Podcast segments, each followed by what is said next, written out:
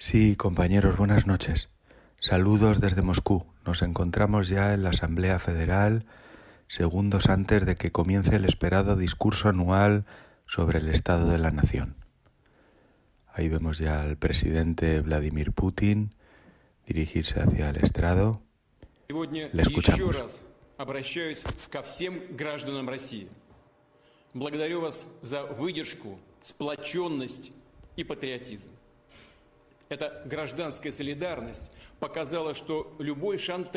La Mesías es la serie del año, de eso no cabe duda. Para mí es como el reverso tenebroso de la llamada, la obra cumbre de los Javis, vamos, eso está clarísimo. No la he visto. El cuerpo en llamas te atrapa desde el primer minuto y no puedes separar la mirada de la pantalla. Úrsula Corberó está maravillosa. Maravillosa, perdón. Súper sexy, súper libre, súper manipuladora y muy fría. Tiene gracia que lo diga yo, ¿eh? Qué risa, ¿eh, Lavrov? Que te rías. No la he visto. Qué preciosidad luminosa y optimista es el sol del futuro de Nani Moretti. Qué pertinente su reflexión sobre el comunismo hoy en día.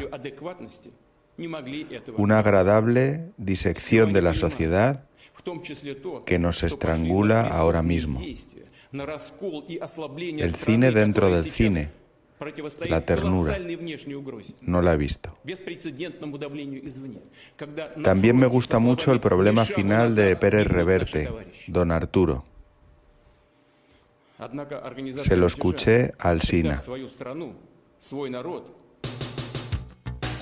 Si metiéramos en la Thermomix de la inteligencia artificial todos los artículos que ha escrito ya nuestro Big Five, que es mucho meter porque mira que han escrito William Altares, Rosa Belmondo, Sergi del Molí, Isabel Piano Vázquez y Rubén Amor, Doctor Amor, si lo mezcláramos todo con tres horas de corte de radio de cada uno y lo condimentáramos bien de chat GPT, pues tendríamos culturetas sobre cualquier cosa durante los próximos 200 años. Y abundaría el holocausto. Sería como el holograma de Harrison Ford en la última de Indiana saltando ahí a lo loco sobre el techo de un tren. Una escena que es real de la muerte y que nos durará toda la vida y lo que tú quieras, pero que es más falsa que Judas. Queremos obras imperfectas, artesanas, hechas de barro, argumentos fofos, críticos gaga, ideas sin rejuvenecer.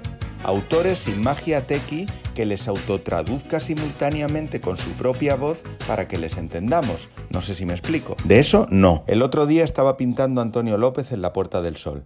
El maestro detenía el tiempo en cada pincelada sutil, ¡pam!, como por arte de magia.